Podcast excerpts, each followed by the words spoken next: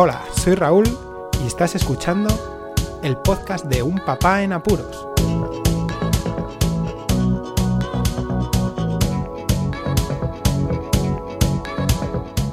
Hola, pod escuchar, bienvenidos a un nuevo episodio del podcast de Un Papá en Apuros. Antes de nada, perdón si escucháis algún popeo o que el sonido no es tan bueno como el que tenía antes.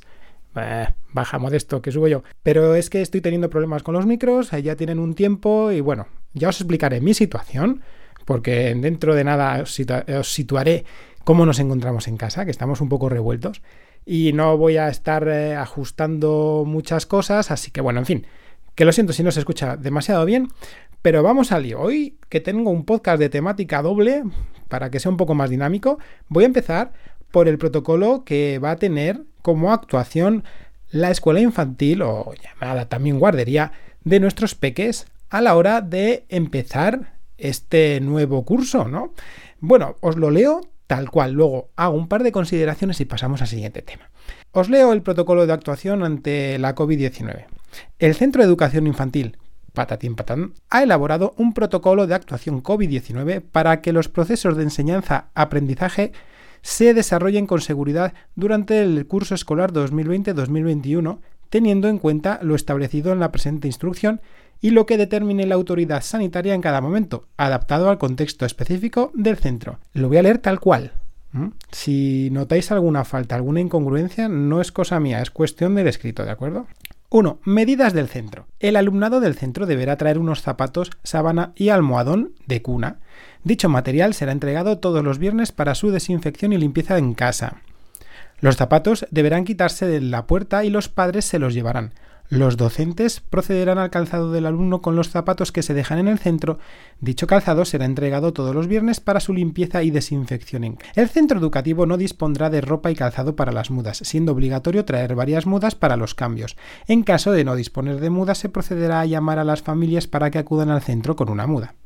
Queda prohibida la entrada de carros o silletas al centro educativo, además de cualquier otro tipo de material, juguetes o alimentación exceptuando el aula de 0 años, entre paréntesis, leche en polvo y cereales. El acceso al centro se realizará por ambas puertas. Los alumnos de 2 a 3 años entrarán por la puerta del patio y los alumnos de 0 a 2 años entrarán, en realidad sería entrarán porque está sin tilde, pero bueno, por la puerta principal. La entrada del alumnado al centro se realizará con zapatos previamente quitados. Seguidamente se realizará la limpieza y desinfección de las manos con agua y jabón. No se utilizará el gel hidroalcohólico. El uso de las mochilas del alumnado será entregado a diario. Rogamos la desafección y limpieza, que sería desinfección, además de mantenerla en superficies limpias, evitando siempre el contacto con el suelo. Se controlará la temperatura del alumno antes de entrar al centro. Si dicho alumno posee una temperatura mayor de 37 grados, no podrá acceder al centro, aunque sea 37,1, por normativa de la Junta de Andalucía. Ante un caso de aumento de temperatura dentro del centro, se procederá a aislar al alumno en una habitación acompañado por una docente utilizando las medidas de protección y seguridad establecidas, procediendo a la localización de los padres. Dicho alumno permanecerá aislado del resto hasta la recogida familiar. Las familias deberán asistir al centro de salud e informar al centro educativo de la sintomatología que presente dicho alumno. En caso de posible sospecho, sería sospecha, de COVID-19, el alumno deberá permanecer en casa respetando la cuarentena, 14 días, establecida por la promoción de salud COVID-19. De manera obligatoria deberán informar al centro educativo para que éste realice las medidas protocolarias establecidas. Ante las sospechas de síntomas compatibles con COVID-19 o aquellos casos confirmados, la dirección del centro lo pondrá en conocimiento de la delegación territorial a través del la inspector, inspectora de referencia. La autoridad sanitaria será la que determinará la suspensión de la actividad lectiva presencial para uno o varios grupos de convivencia escolar del centro, siendo la organización de la atención educativa adaptada para la enseñanza a distancia teniendo en cuenta el desarrollo de programaciones. En ningún caso se administrará medicación al alumnado de ningún tipo. La entrada del alumno al centro educativo se hará de forma escalonada, respetando las distancias de seguridad procurando evitar aglomeraciones. El 31 de agosto se, dispondrán perdón, de los horarios de entrada del alumnado publicados en el tablón de anuncios del centro. Durante la jornada escolar, cada grupo permanecerá en su aula excepto en el momento del patio, evitando así el contacto con el resto del alumnado. En la hora del patio, cada grupo tendrá un horario y dispondrá del material propio de su aula, exceptuando los juguetes grandes que permanezcan en el patio que serán desinfectados y limpiados al finalizar su uso de cada grupo. El uso del comedor será utilizado por los grupos de 1 a 2 años siendo desinfectado y limpiado al finalizar el uso de cada grupo. El grupo de convivencia escolar de 2 a 3 años realizará la sesión de las comidas en su aula de referencia respetando las medidas de protección establecidas para ello. El grupo de 0 a 1 años permanecerá en su aula de referencia durante las comidas y la jornada escolar. El material utilizado por las comidas será de uso desechable y el resto será desinfectado en el lavavajillas a 70 grados. Las siestas del alumnado se realizarán en sus aulas de referencia de cada grupo. Nota, ante cualquier modificación o anulación de alguna de estas normas se les notificará. Firmado la directora Bueno, ante este protocolo, que más o menos también nos da alguna que otra directriz importante, sobre todo tema familiar, antes de entrar al centro, tener un poco de mente, ¿no? de, cabeza a la hora de, de, la higiene con los niños. Pero bueno, así a grandes rasgos, ¿no? Pues te puede saltar ciertas, no alarmas, sino, bueno, esto pues dependerá, ¿no? Por ejemplo, las temperaturas. ¿Qué tipo de termómetro van a utilizar?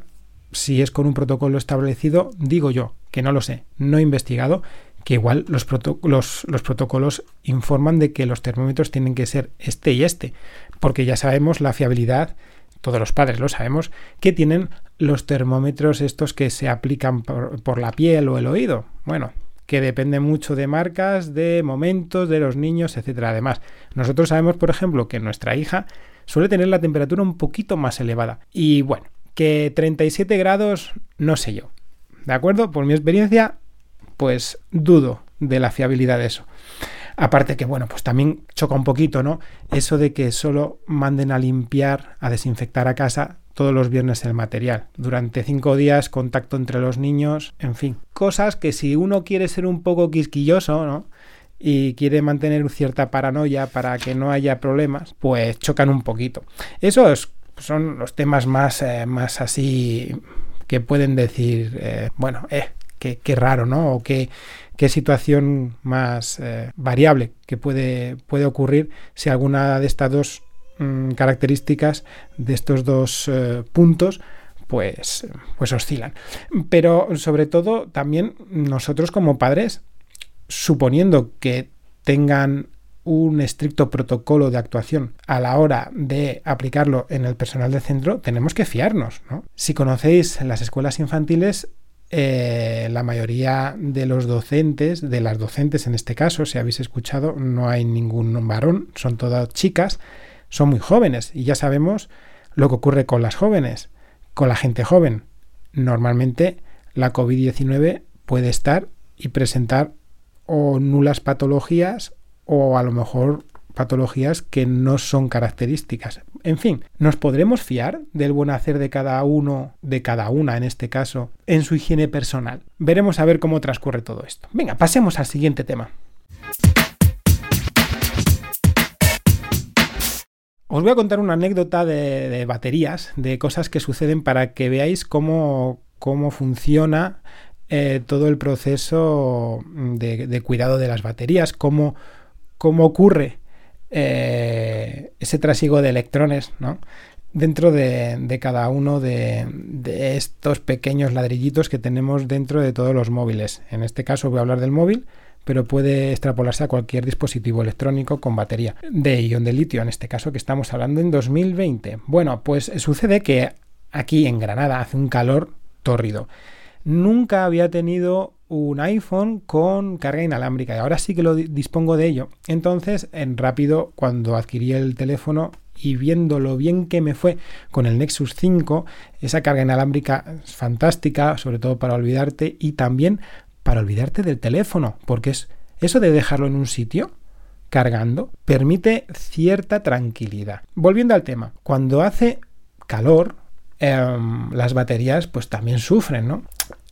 iOS tiene un sistema de, cuidado de la batería en las opciones de ajustes generales del teléfono, donde permite que el teléfono se adapte, adapte en sí el teléfono la carga para que cargue de una forma lenta y progresiva, cuidando más aún esa batería y luego impulse un, un, último tirón de carga al final para completarla y se adecua al uso que utilizas del móvil y cómo lo cargas a lo largo del día. Sorpresa me vino cuando en la casa empezó a hacer calor importante, ya llegando a los 28 grados, y el teléfono en la carga inalámbrica no subía del 80%. Vaya, entonces quité ese, ese ajuste y sí que subía, pero más lentamente.